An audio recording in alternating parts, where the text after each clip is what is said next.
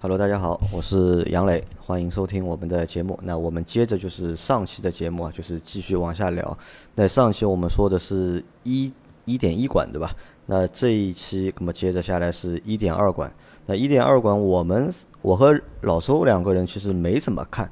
任成，你看了没有这个馆？简单扫了一眼几台车，我大概跟大家聊一下。其实这个东风本田刚才其实在一点二馆哈，我们都没有意识到这个问啊，题。我们扯了半天，其实是把对一点二馆先讲掉了，对吧？呃，然后呢，这个馆里边有有几个有有意思的玩意儿啊、呃首先，咱们讲讲这个这个馆，简直就是吐槽大会。先先来吐槽谁呢？先吐槽北汽呗，先来吐槽北汽。北汽在这个馆是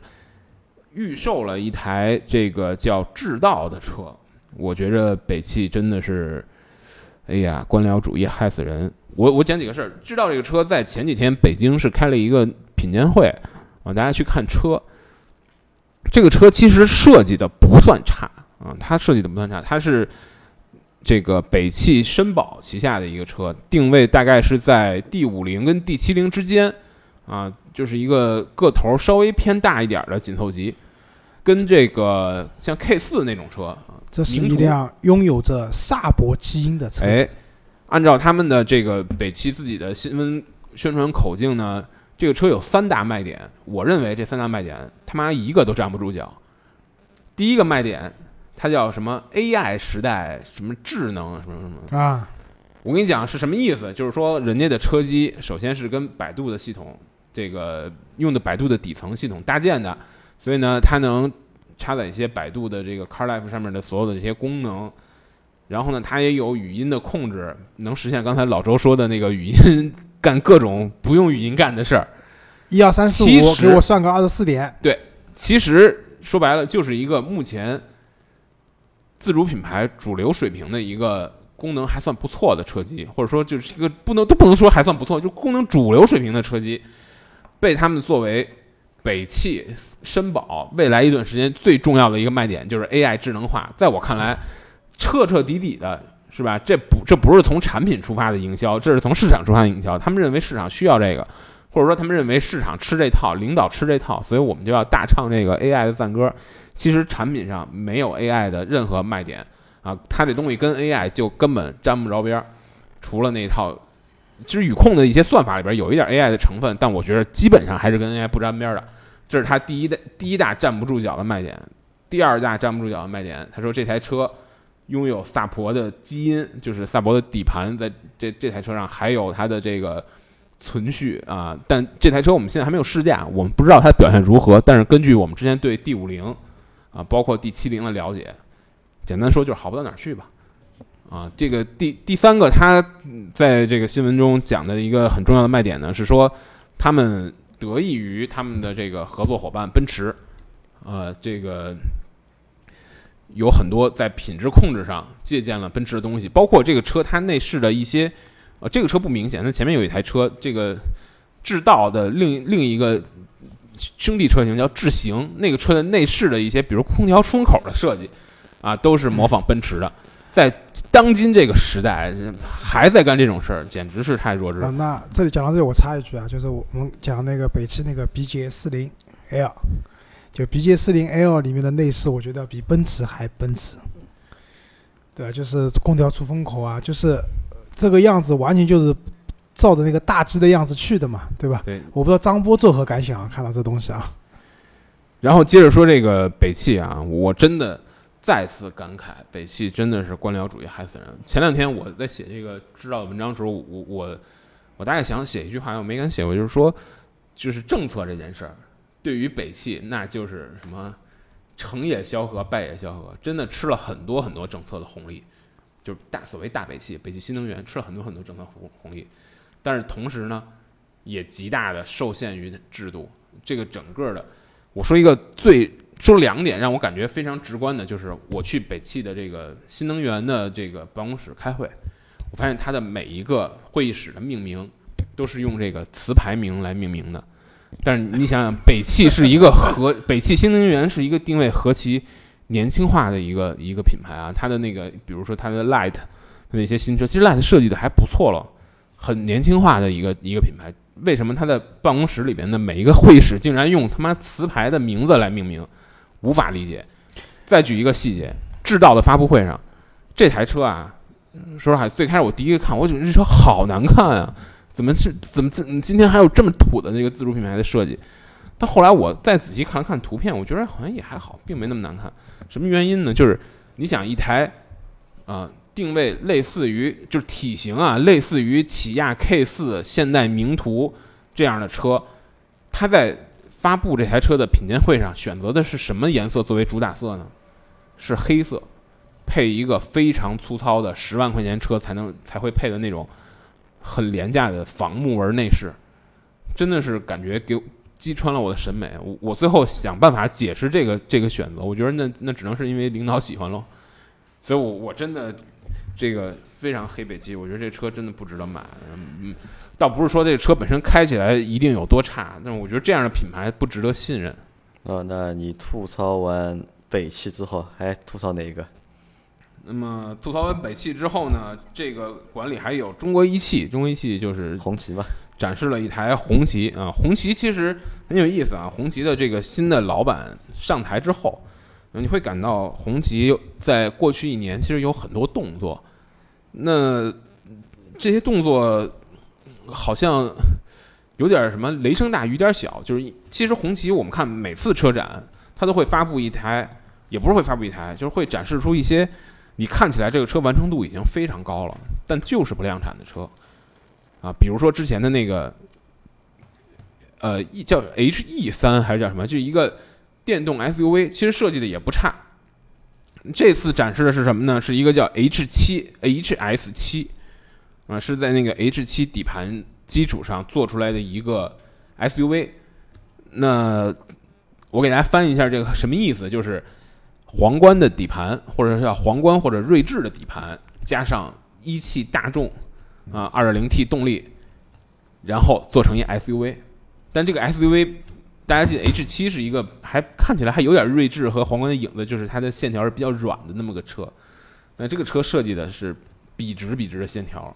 看起来非常奇怪啊！我觉得这个车也是我看起来是个能量产的车，但我很好奇它到底什么时候能量产出来。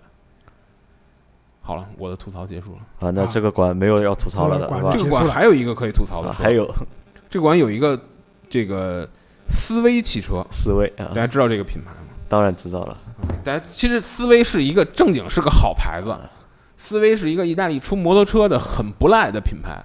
啊。但是呢，中国某汽收购了思威之后，啊，把这个品牌拿来出轿车轿车和 SUV，当然是用面包车魔改的。这次展示的一个车叫思威 G 零一 R，啊，不得不说这车其实魔改的还行。你你从它的设计上，已经基本上感觉不出土来了，啊，我是一个运动版的思威 G 零一。我觉得这个车，你要说吐槽，可能只能说它的外观和它的性能一点都不匹配。但是如果大家有机会，我觉得可以去看看这个车啊。因为思做威的车给设计我留下最多的一个印象就是便宜，就它的车一都个非常便宜，一个是便宜，另外一个大，大，对吧？对吧？思威的车都挺大的，对吧？就是讲到摩托车，就是开始造汽车，那我想到了我们一个本土品牌，力帆 力帆啊，对吧？反正我是对力帆没什么好印象，那不建议买。不建议买，对吧？好，那我们这个馆就跳过了，好吧？馆结束了，好吧，吐槽大会结束吐槽啊，大会结束了。那下一关，下那下一关到好正经馆了。啊，都是大牌子了，对吧？二点一馆，对吧？二点一馆有沃尔沃、林肯、观致，对吧？呃，啊，凯迪拉克、这里面有些，有些品牌也不是很正经。也不是很正经。也不是很正经，来，来老周说一下，你觉得哪？你觉得哪个我来品牌不正经吐个槽啊，这边我来吐个槽，那个 DS，？DS 啊，就我们去的时候，正好 DS 那边有个老外嘛，在开发布会，就他他是讲，就是他当然讲的东西很正面啊。他说他有百分之多少的用户在那个，嗯、就是看到了他的车以后啊，会在一周之内做出购买的决定。有百分之多少的用户会那个在去 4S 店之前就已经决定买这个车了？妈的吹牛，是吧？这个就是人成那个，就是刚才说有个女女女记者怎怎么没在那边问问题？那我是觉得这才是一个佛系的品牌，就为什么这么讲？我们去上海的 DS 的 4S 店，我来告诉你，他们连灯都不开，对吧？就是我们进去，我坐到车里面看内饰，我都看不清楚，我都恨不得自己把手机手电筒打开，给造一下，对吧？就这个品牌，我现在就是，就是他那个边写的就是花三十万，带给你一百万车子的那种豪华感受，就牛啊不怕，就是吹牛都不恐怖，对吧？就是都挑大的吹。我觉得这个品牌啊，在中国要做得好啊，就是，啊、我也不知道该怎么说了。对吧其实我们之前不是聊过那个 DS 七，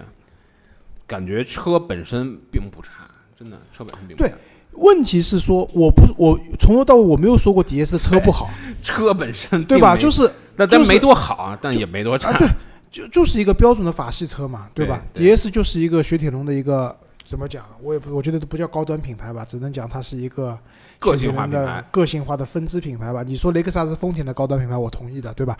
就车本身没有那么差，对吧？就是只不过是说，我觉得它的车有几个问题啊。第一个，设计的忒复杂，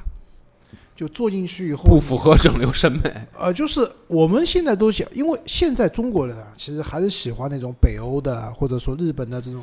极简的性冷淡的那种风格。你搞那么多按钮在那边，我不看说明书，我都不知道这些按钮派什么用场那所以这个时候要语音控制了，知道吧？啊。对，但是他又没有把语音控制这个四加四加等于几的这个东西作为他的主流宣传点。人家讲的是，人家的点就是说，喜欢我的这个品牌的人，对吧？眨眼就买下来了，对吧？就换一种我的例就是，大部分不喜欢你的人连想都不会去想你，对吧？就是意淫，就是他们的营销在自己意淫，你知道吗？就把一个本质上还过得去的车子，亦要意淫成一百万的豪车，卖给鬼去啊！啊这是一个点，还有一个点是什么？就那个老外还说了一句话，就是他觉得呢，就是他他觉得就是他为 DS 就是他做出的那个销量也好，或者做对市场做出的贡献好，感到骄傲。啊，就我们那天月销个位数的车子你还骄傲？就我们听到他说骄傲，我和老师两个就同时就笑了，你知道吗？我不知道他到到底在骄傲什么东西在。可能就是属于有些艺术家，他觉得自己的画特别小众，他他他会骄傲，是这样的吧？只能这么解释了。好了，我们说下一个车我，们说一个就是 DS 边上那个摊位啊，就是那边上那个展位是官制啊。其实官制啊，本来觉得就是我觉得本来官制要彻底凉了嘛，但是从今年就是整一年来看，销量哎榜哎好像哎，它的销量活过来了，我觉得本来可能一个月只能卖 几十台车，但是现在可以一个月能够卖到就是两三两三千，两三千，就是所有的车型加起来能够卖到个两三千能够啊，活下去，能够活下去的，啊这个反而就是算一件好事情吧，我觉得这个。也是跟它的这个股股份结构有改革啊换了有一金主了吧有一些关系。观致在这次是应该是发了两台新车，一台是燃料电池是吧？呃，另一台我因为我我没我还没有看到观致的新闻稿，我在那个展台走过，我看到两台新能源的车，一个是观致五的，应该是电动，另一台好像是个，我看车身上的字儿写着应该是个燃料电池的车，应该是在新能源方面有一些想法，可能做了一些展示。啊，我觉觉得这是对的离。观致在中国市场接下来要想活得好，啊，必须在这个方面去发力的。传统的车子再怎么样，已经到天花板了，再再想卖得好不可能了，对吧？但是打个比方讲，我们意淫一下，就观致如果说真的把燃料电池的车造出来了，那那也没用啊，那不到哪儿去找那个加氢站？嗯，那个想办法吧，对吧？就因为燃料电池，我觉得就是个人觉得还是未来的一个，也算一个趋势算个办法。嗯对吧？就像那个丰田不是有那个叫那个那个怎么念叫买美美瑞，或者对什么就是类似这样的一个车，对吧？虽然这个车我们现在，但是我们知道这是个好东西，对吧？那你观致能造个好东西出来也是件事情，对吧？那我们至少记住你了嘛，对吧？观致，我觉着，哎呀，我们之前开过观致的这个观致三，包括观致三的这个跨界车，开起来不差，真的不差。我觉得至少能达到什么水平啊？至少能达到刚才我说的那种非常便宜的合资品牌的那个啊入门级紧凑其实车的水平。它能达到一个但是你知道观致，我觉得它最大问题是什么啊？就是说，某种程度上啊，它它确实不比合资品牌差，但但它也不比合资品牌好啊，而且你也不比合资品牌便宜。那我作为一个神智正常的消费者，我为什么要买一个我不认识的品牌呢？所以啊这个其实是它其实。我们国内的很多车子卖的不好的原因，并不是因为说产品真的很差，而是因为没有认清楚一个现实，就是自己没的品牌没有那么强，对吧？非要去跟人家合资品牌、跟大众、跟丰田去拼一把，对吧？这是没有认清现实是个问题。观致这回发的车是一个观致三的 EV 五百，呃一个纯电的车型，然后它的应该是用了一套也是外包的，呃，一个飞势绿能的这个电动机，两百多马力，是一个目前来讲看起来比较怎么讲比较主流的这个电动车的解决方案吧，基本上是个就是把大部分的三电都包出去，然后自己提供这个车的底盘和一些基础架构，看起来好像并没有什么特别值得一买的地方。观致现在是这个问题啊，就是观致目前的一个造车的水平啊，和当年那个水平不在一个对的，水平上面，对的就是当年的水平明显要强于很多就是自主品牌，但现在来看的话，就是退步了就。综合续航四百五十公里，等速续航六百公里。也不是他退步了，是别人强了，别人进步了。啊，对。好，那观致下面去掉之后，边观致左边的是林肯，对吧？林肯你有要吐槽的吧？林肯没有，林肯其实，呃，其实林肯有一点真的是可以吐槽一下啊。林肯的这个车，我我不知道是是我我对它的一个一个一个偏见呢，还是说它确实很不容易记忆。林肯的车名字都非常难记，就是原来的这个 MKC、MKZ、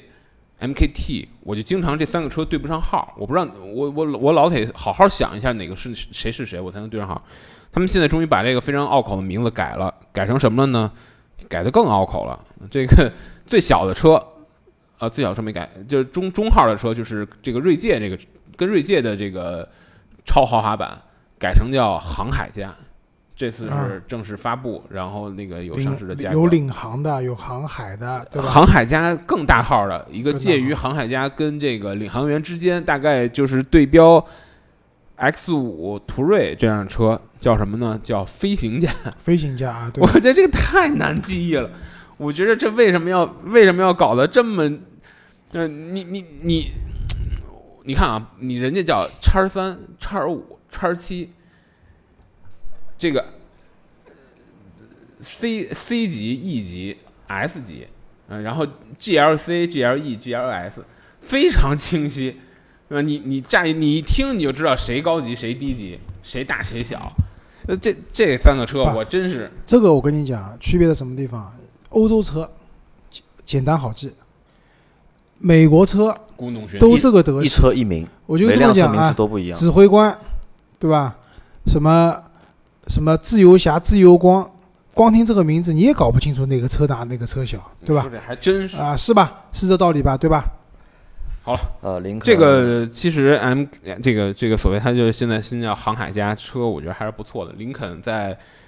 林肯在今年其实销售好像是出现了一点儿下滑，在此啊之前其实卖的还挺好的，是在过去一两年应该是增长第二快的、我没记错，的话，去年林肯全年的销量卖的还不错的，有好像五万台。对，那这个也是基于在之前那个量实在太小，而且去年是因为在四 S 店的一个非常大的、非常快速扩张的时期，那今年这肯定有点放缓也是正常的。而且我觉得林肯其实它，呃，真的有 DS 值得去好好学的地方。就是我们换个角度想一下，可能福特的这个整体的资源技术会比雪铁龙、会比 PSA 更丰富一点。儿，但是其实对于林肯这个品牌本身而言，我觉着啊，它在中国市场的这种群众基础是比 DS 要好一点儿，但我真的觉着没好太多，也是一个几乎从零开始的这么一个程度，能做到现在月销五万。啊，当然它产品线更丰富一点儿，不，不是月销，我说年啊，不销，是年年销五万月，销五万年销不得了了。年销五万，年销五万，能做到年销五万，我觉得真的是值值得 DS 好好学一下，那，我不同意，我觉得林肯在中国是有群众基础的。是吗？因呃为多少加长的婚车啊，啊，多少加长的婚车都是林肯的，当年对吧？这个这个跟凯迪拉克其实当年是有点像的。嗯，对吧？但是，哎，我只能讲啊，就是林肯的做市场的这帮人，对吧？就是说，包括他的用的那些广告公司啊，就脑子比较清楚，对吧？知道林肯该宣传什么东西。首先一点啊，就是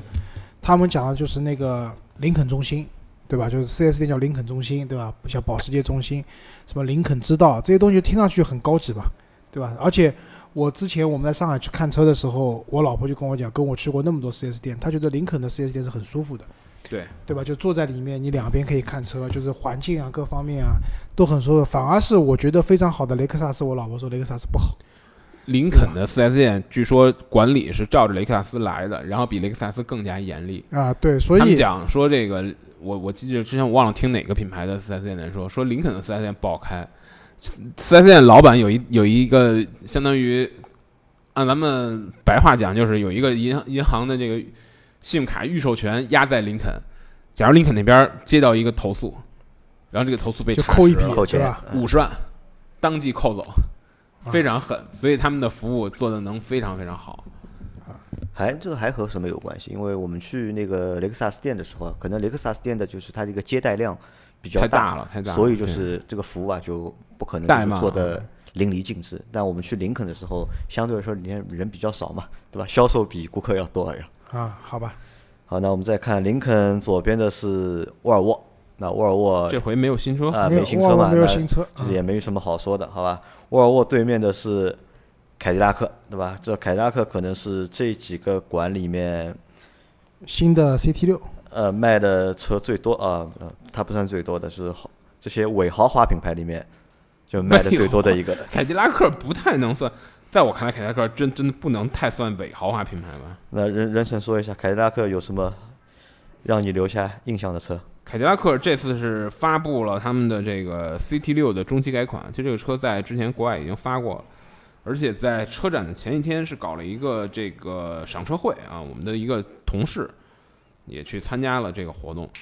这个车可以说，我觉着啊是做了一些非常好的，呃，先说底层的技术没有太大的变化，还是那个 2.0T，还是这个呃九档的变速呃八档变速箱啊，对，它 2.0T 增加了应该是一些新的技术，然后燃油经济性会更好一点。但我真正觉得这个车值得值得多说两句的是它的这种设计。首先一点就是刚才咱们讲了，这个竞争越激烈，市场越细分。那么在这样的一个环境下呢，所有的车都开始变得，我们看到有好多车开始出运动版。那凯迪拉克的解决方式，它不是说出了运动版，它是提供每款车提供两种套装，就跟宝马那个做法一样，一个运动华，一个哎运动，对吧？一个运动套装，一个豪华套装。那这样做完之后呢，首先啊，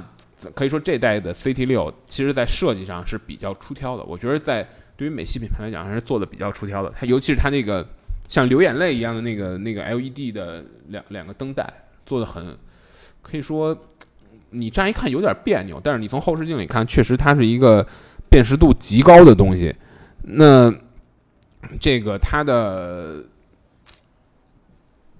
你辨识度高了之后，不可避免的有有点怪异。那么在这一代的中期改款上呢，把这个东西很巧妙的弱化弱化掉了，对吧？对，基本上还保持了这个眼泪的这个感觉，那个但是泪眼灯，对吧？对，但是呢，而且它更好看了。那我觉着是不是能有希望能把 CT 六更推向主流市场一点？我觉得这是这是有可能的。另外，这个车最最重要的，刚才我说变速箱没有换，就是这这变速箱换了十档变速箱，啊，我觉得还是很期待的。这个是目前咱们在国内也能，也不是说目前在国内吧，目前在世界上能开到的档位数最多的变速箱了。没有啊，那个 RDX 十档嘛，就是就是这不是已经是啊最多最多的了吗？啊，那还有卡车十六档了嘛？呃，对我我想说的就是本田后后面有一个十一档的，本田有一个十一档给前驱车用的。那这个我们之前不久之前啊是试了这个丰田的这个雷克萨斯的这个 LS 三五零啊，那个也是个十档变速箱，呃九档变速箱，呃十档十档我说错了，十档变速箱，已然有点换不明白。所以我很我很期待啊，这个变速箱也用在卡马罗上的，用在考维特上的，那试一下这个感觉怎么样？而且它它的这代呃发动机带闭缸了吧？带闭缸了，对啊，就跟叉 T 四上 XT4 一样的，是一样的就是美系车啊，就因为缸数多嘛，就是那个时候搞这种闭缸技术，对吧？就是低能耗的时候就把关掉两个，关掉一半的缸嘛。现在四缸也开始闭缸了，我觉得也蛮好玩的这件事情。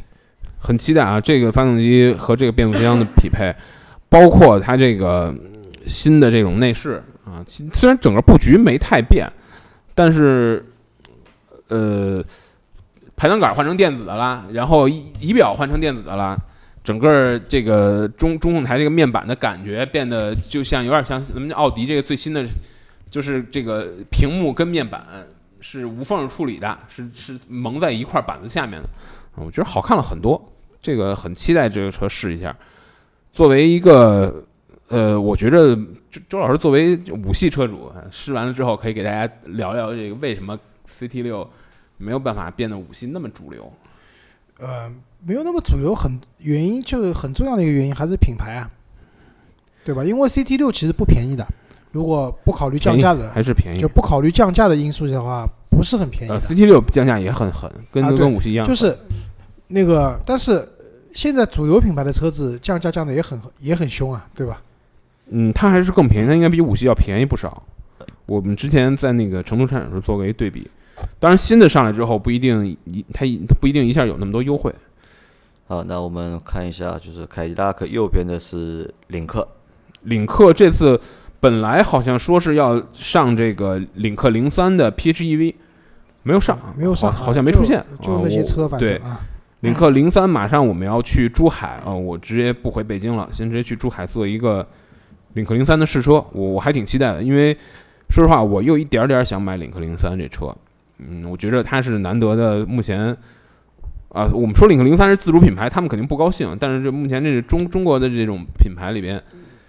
少有的出了一台稍许比较贴合我的这个车，就是紧凑型轿车，或者说我觉得零三如果出个二点零 T 版本的话，可可以可以考虑。我也是，我也觉得可以考虑。更更有我们意思辆车，对吧？我们在北京车展上用领克零三和这个大众的零度做了一个静态对比，我觉得至少从静态的比要远远好于零度。说真的，远远好于零度啊！当然，当然外形，它它外形确实很怪异，但这个是个仁者见仁，智者见智的事儿。你从内饰的感觉、空间啊，包括这个整个车带来的那种豪华感，就是说白了吧，它你买一个正常的领克零三，当时北京车展那台车展车是二点零 T 的啊，不是一点五 T 的，是带那个运动套件的。你买台正常二点零 T 的领克零三，基本上整个的套件包括内饰给你的感觉是一个 GTI 啊，甚至是高尔夫 R 的感觉，嗯、这个我觉得就很值得。我很期待这车，想看看咱们到珠海试完了再跟大家分享，而且也看看它这二点零 T 的出来之后，它现在一点五 T 的顶配已经过十五了，所以我我我看它如果二点零 T 的话，是不是要有个运动版啊？要过二十的话就太贵了。如果而领克好20以内像是他们应该是成立了一个就是赛车部门，赛车部门对就，是专注于就提高这个对它是车辆的一个性能。它是要去跑这个这个 E ETCC，然后去年的 E ETCC 的冠军是沃尔沃啊，他那个车队包括他那个车手，全盘的带过来带过来了啊啊、就是那个车手的名字特别特别容易记住，叫比约克，跟那个冰岛的那个就是冰岛王妃的那个名字一样，我看着也有点那个那个劲头，不知道是不是亲戚。啊，反正我是觉得零三如果出一个二点零 T 四驱版本，然后对，然后那个二造型价格控很漂亮，制在二十以内20万二十万以内，应该打不住，我估计打不住。呃有可能我。肯定会买。我觉得有可能，因为就很好玩嘛，就这个价位二点零 T，因为它的二点零其实不差的，对吧？然后如果是四驱版本的话，各方面你你忽略一些就是造型上的问题，或者说一些车子的那个 NVH 的这些问题的话，那这辆车可以带给你的这种驾控的乐趣，可能是同价位怎么的车子想也不会太差啊，对，同价位的咱还没开过啊不一定有有的媒体已经开过了，他们因为之前在这个日本有过试一个简单的试车，我很好，我很我很期待，我明天后天我去试一下。好，那我们再说一下这个馆的最后一个展位是东风的雷诺。东风雷诺这回是一个小改款，就是科雷傲的那个小改款，基本上科雷嘉啊，科雷嘉科雷嘉的小改款，啊，基本上就是一个拉皮手术，好像没有太人多家，人家的宣传是全新科雷嘉，到你这边就是拉皮手术了基本上是个拉皮手术啊。对，然后在雷诺展台上，我们看到一台那个 MPV 啊，对，啊，一台七座的 MPV，但是呢，怎么讲呢？就是车子还是比较小，就是因为在我看来啊，就七座的 MPV 的话，其实第三排座椅应该可以带给你很好的空间感的，但这辆车没有你。看的是那个 Esprit 对对，S 对 S Pace 嘛，啊，对 S Pace 对。S Pace 对，就是那个车子的话，就是总体来说造型还不错，造型也还不错蛮好看的非常漂亮那个车，我非常喜欢就是样子，而且它很聪明，它的车是斜放的，就它的车子是有个坡度的，这个车是车头朝下斜放的，会给你的感觉观感上这个车更漂亮，或者说就是视觉效果更好，对吧？但是呢，就是这个价位的 MPV，我觉得没有竞争力，没有没有没有太大的竞争力，就是好，那我们这个车啊，你知道，其实这 S Pace 最早其实可以说是这种家用 MPV 的一始祖车型啊。最早是你知道，法国有一个航空公司叫就是航空技术公司叫马塔，他们来做的一个车，然后这个车在雷诺下面来生产和销售。最开始那车是个玻璃钢车身，那车做非常漂亮，然后一好几代，之前都是标准的 MPV，而且是空间非常利用率非常非常大。但这代车它其实是用科雷傲那底盘做的，所以它底盘很高，它是个 SUV 底盘。嗯，然后你用 SUV 底盘做一 MPV 之后，你车你车内的空间利用率一定是吃亏的。但这台车，我觉得真的是表现出一种设计的这种力量啊，就是你看雷诺雷诺的那个原来那个设计师讲什么设设计即质量，就是这个你看了之后，就凭这设计，你觉着你很想买，但是你仔细看完之后，这个真这这这这真是不行，这个太太不理智。你这东西要是国产的，或者说它的价格啊，我觉着如果他把这个车定位于之前第四代奥德赛的那个定位，就是说给你同样的钱，你可以买一台不那么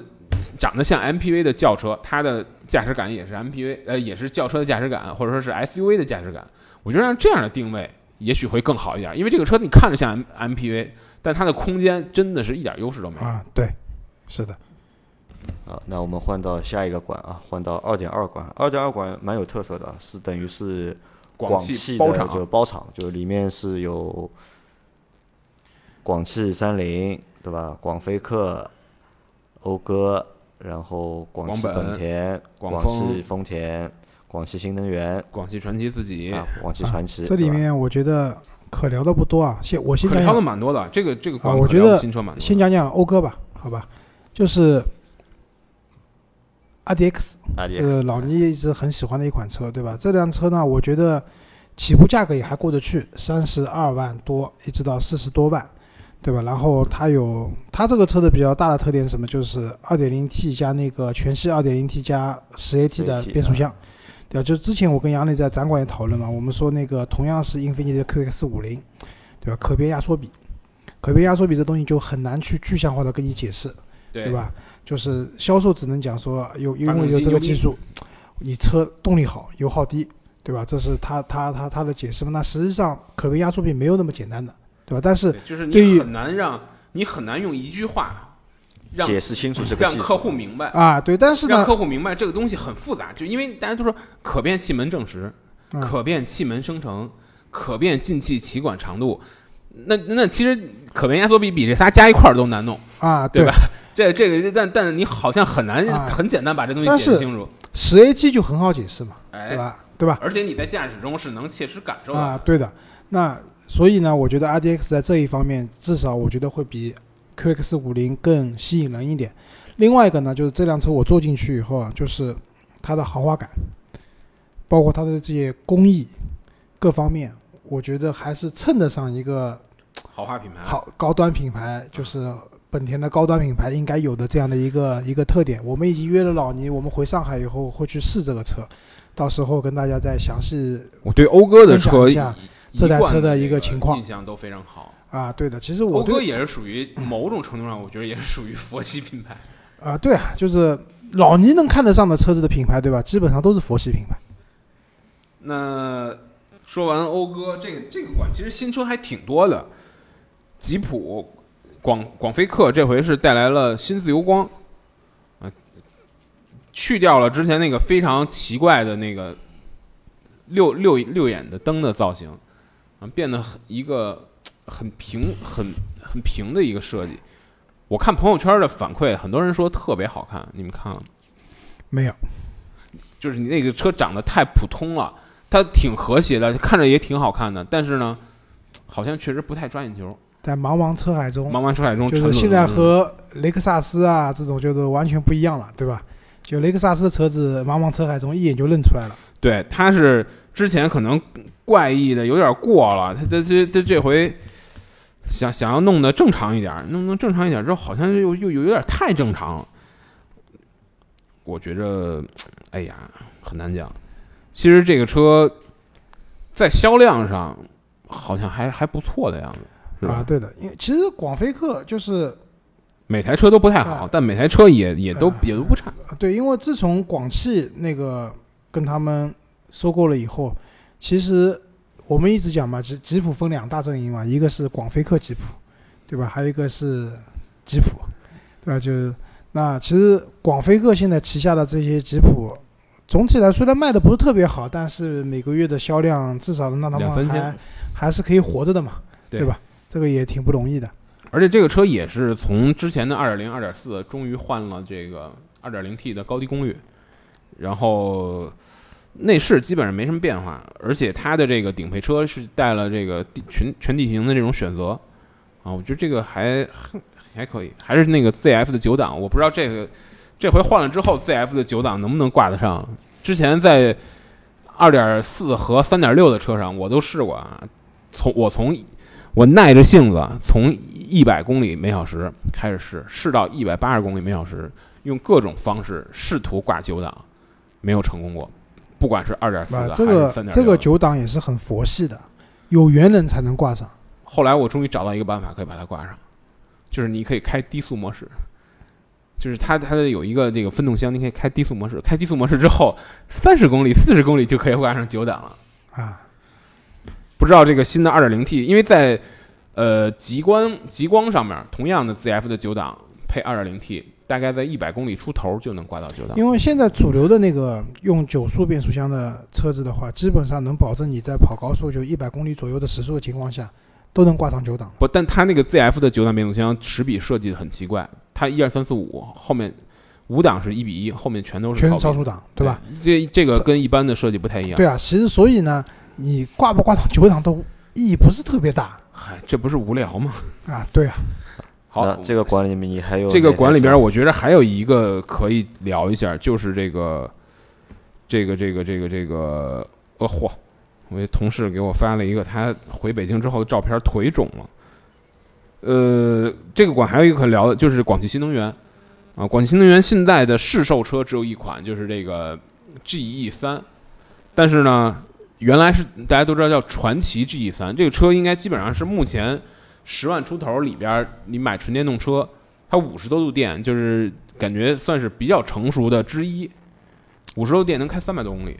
十补贴过，在北京的话补贴过之后十万出头一点点儿。啊，因为这些车它没有用很大功率的电动机，对对吧？虽然它加速不快，但是在有限的电量下，它可以保证续航。呃，但这次的广汽新能源是带来了一个很有意思的车，就是之前的这个他们已经在他们的就是他们的这个工厂边上盖了一个新的工厂啊，它的二期的工厂是专门要建设对对专门要建新能源的，专门造新能源的，号称产能二十万，呃，以后每年要有两款新能源车。这次展了一个车，之前叫广汽新能源 A 二六，这次呢是发布了一个新的品牌，啊，号称是一个全新的，对于传祺来讲，或者对于广汽新能源来讲，第二代的新能源的平台，啊，基本上是要奔着明年和后年的那个补贴线去的，就是综合续航六百。但是现在我们看数据全都没有啊，它只发布了一个它的英文的品牌名，这英文我还不会念，这个 A 打头的展车，某种程度上特别像凯美瑞，看着还挺好看，它有点像那个凯美瑞的运动版，也是一个双色车顶，然后这个大小也是奔着这个中级轿车去的。据说啊，这台车在他们的园区里是要做那个 L 四的展示车的，在正常的路况上也能到 L 三，但我仔细看了这个车，应该是没有激光雷达的。那就比较困难了。呃，我觉得没有激光雷达 L 四确实比较困难，但是它它是指它是说它要在这他们的这个园区里做做这个做这个 L 四，就跟咱们现在有的那个就是美国一些车厂在他们园区里做那个无人驾驶一样，那园区里是比较比较封闭的吧，或者路况是比较可控的吧，应该园区里的这个高精地图绘制的也应该更更对更详细一些。嗯、如果是这样的话，我们就看一下这个这个车，这个车到到底它怎么实现 L 四，我我很好奇，因为按照我的理解啊，咱们之前聊过这个，就是说这个马斯克已经吹出大牛，就是说用他的这个 Autopilot 2.0的硬件，他认为就足以做到这个 Level 五的全自动的驾驶。那我觉得那那 Autopilot 的那2.0的硬件，那个摄像头数量很少了，比现在 A 8的 A 8好歹还有个前置激光雷达，不能转的前置激光雷达。那个 Autopilot 5.0啊，Autopilot 2.0就没有那些东西，那它怎么做 Level 五呢？我们后来想了半天，它唯一的方法就是说，外部硬件配合，不是外部硬件配合，它是说，首先是外部车辆配合。假如说你现在市面上所有的车都已经实现了 car to car 的这种互联，然后你的这个比如说交通工具的这个信号灯啊，包括一些其他也也有这种配合，也许它不再加上高精度地图，也许能实现。是这样的，就是这个东西呢，上次我们去参加华润运通的发布会，其实已经给了答案了，就是车子要实现一个 L 四或者 L 五级别的这样的一个自动驾驶，其实不已经是车一辆车本身的问题了。对，它一定是要车与车之间的互联路和对城的一个问哎题。，那对车路城对吧？就是路对吧？然后包括你这个城市，就是华伦运通是在那个江苏的，好像是盐城吧盐城，那边就是有一个专门的一个试点项目，就是说怎么样把一个智能化的城市，把智能化的车放进去以后，在这样一个特定的环境里面，它可以做到，对吧？因为我觉得，哪怕你真的有激光雷达，如果没有这些东西配合的话，也未必能做到那么高高程度的这样一个自动驾驶的这种范畴。对，我觉得广汽新能源还有一个值得稍微聊一句的，就是它要它要改名字，就是它以后不叫传奇了，就所有传奇的车都不是纯电的，纯电的车都改叫广汽新能源，就再也不叫传奇了。车标不会变，车标还是广汽那个啊 G 对字儿，但是是蓝底的。我觉得这个东西肯定还是一个跟补就是补贴或者说跟积分有关吧。你想广汽下面一辆车子这种新能源的车要贴好多标呢，对吧？之前对，现在也有啊，要贴三菱的标，对贴三菱的标，啊贴贴丰田的标。标各种标嘛，对吧？对，广汽在这个我我我在广汽的时候，这个发布会，广汽传祺的发布会啊，那个那个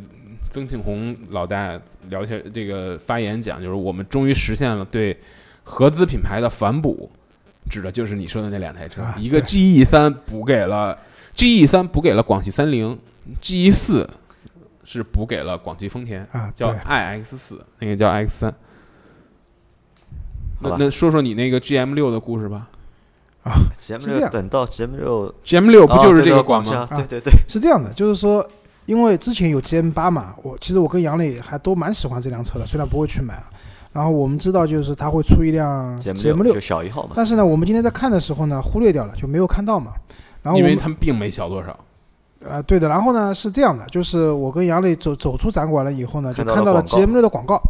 杨磊说：“哎呦，GM 六没看到嘛。”然后说要回去看一下。我说算了，不回去了，走的太累了。他说想去看看这个车有多大嘛，啊，对吧这个？尺寸到底然后我就说，你看王祖蓝做代言的，对吧？那个是我广告上王祖蓝，我说你王祖蓝做代言的成能有多大嘛？王祖蓝是个小矮个儿，是吗？一米六，王祖蓝就是，如果说一辆车，我就这么跟你讲，如果一辆车上七个人都是王祖蓝这个体型的话，那 GL 六就一下子变成 GL 八的空间了，好吧，理解吧？我们这次这个车展上接了汽车之家给我们的一个约稿选题啊，这个选题把我们的兄弟坑得很苦，就是哪个选题说出来听一它？是要实测十款 MPV